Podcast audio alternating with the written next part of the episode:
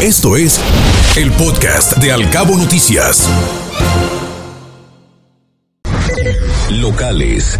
Llegarán al Aeropuerto Internacional de Los Cabos los próximos fines de semana hasta 12.000 pasajeros diariamente. Quejan los pasajeros de vuelos privados del tiempo que tienen que perder en los traslados en la carretera transpeninsular. Hay malestar porque el tiempo que ahorran en ese tipo de vuelos son privados, pues el tiempo que se ahorran en eso lo pierden en los traslados terrestres aquí en Los Cabos. Así lo comentó el propio secretario de la Asociación de Transportadoras Turísticas de Baja California Sur, Armando Álvarez y busca el ITES, el Instituto Tecnológico de Estudios Superiores de Los Cabos, busca reducir la hora de la salida de los estudiantes para que puedan acceder al transporte público. El director de ese plantel, Ángel César Peña, pidió a los concesionarios del transporte brindar servicio hasta las 10 de la noche. Urge el Colegio de Ingenieros que se realicen obras en Los Cabos para mejorar la movilidad. Aseguró su presidente Elías Nuño que hay proyectos para mejorar las vialidades, pero se llevará tiempo. Y los empresarios de Los Cabos van a pedir que se persiga el delito de robo por oficio y no solamente por querella. Se reunirán con los diputados locales para que reformen la legislación vigente y refuercen el castigo a quien comete ese delito. Así lo comentó el presidente ejecutivo del Consejo Coordinador, Julio Castillo.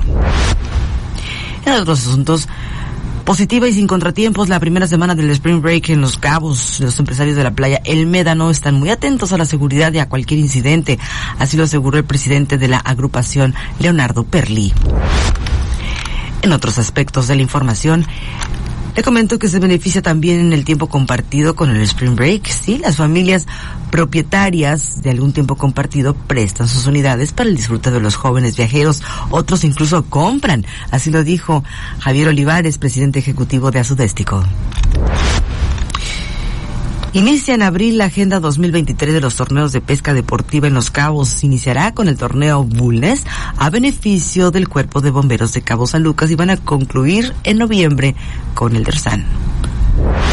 Se resguardarán los edificios públicos en las manifestaciones del 8 de marzo. Sí, el gobernador confirmó que se aplicarán protocolos de seguridad y se cuidará la integridad de los periodistas. Por lo menos siete docentes han sido acusados por delitos sexuales en esta administración estatal. La titular de la CEP, Alicia Mesa, sentenció que no se solapará nada ni a nadie y quien resulte culpable tendrá que ser sancionado. Y el gobernador confirmó la homologación salarial para eventuales y compensados. Será el pago a partir de la próxima quincena a trabajadores de la educación con antigüedad menor a cinco años. Así lo externó el Ejecutivo Estatal, Víctor Cas. Escuche Al Cabo Noticias de 7 a 9 de la mañana con la información más importante de los cabos, México y el mundo por Cabo Mil Radio 96.3. Siempre contigo.